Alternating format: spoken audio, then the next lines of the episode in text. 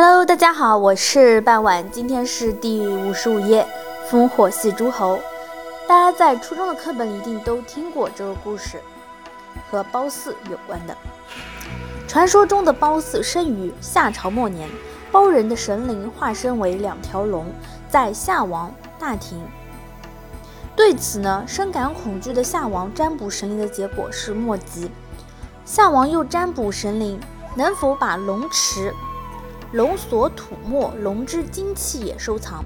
结果是吉。于是夏王命人把龙池藏在赌匣里，好好的保护起来。自夏末至西周三代，王室均以郊礼祭祀这个神有龙池的毒匣。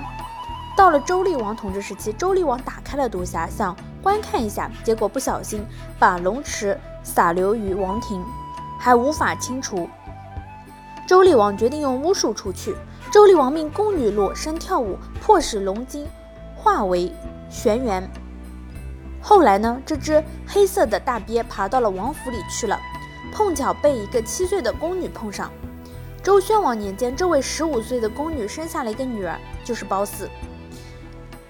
宫女很害怕，便将她丢弃了。女婴被扔弃后呢？被一对以卖桑公狐齐建福为生的夫妇发现，这对夫妇呢便将其抱养。但在宣王时期，民间流传着一个童谣：“月将升，日将尽，燕无其福，时亡周国。”周王听到了，认为不祥，而且发现这对夫妇正在卖桑公狐齐建福，便派兵去追杀他们。于是夫妇便逃到了包国。后来，褒姒被包国人抚养了。褒姒长大后，包人将她悉心打扮。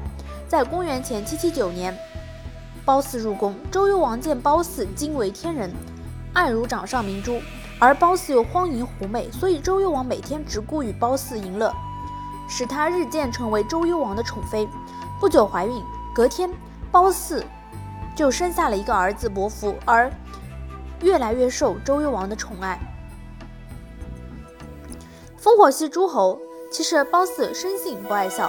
周幽王为取悦褒姒，纳了国时父之意，举烽火召集诸侯于骊山前。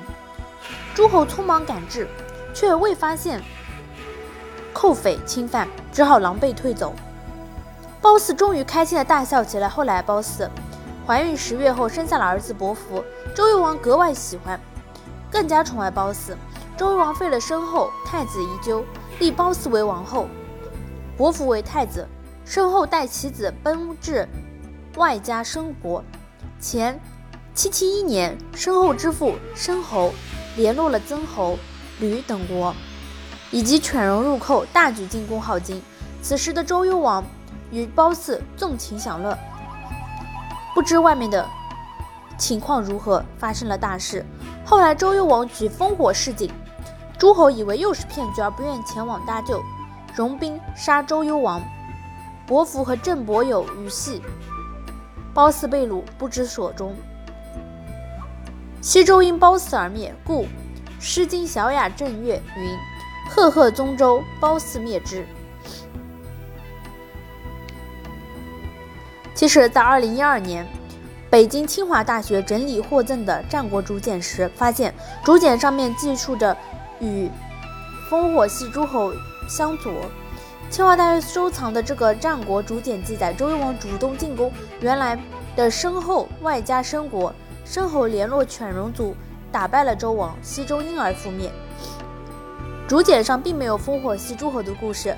清华大学出土文献研究与保护中心刘国忠教授称。史学界就此可以断定，烽火戏诸侯并非西周灭亡的原因，甚至可以断定这个故事根本就是编造的。好了，今天的故事就到这里结束了，我们下期再见，拜拜。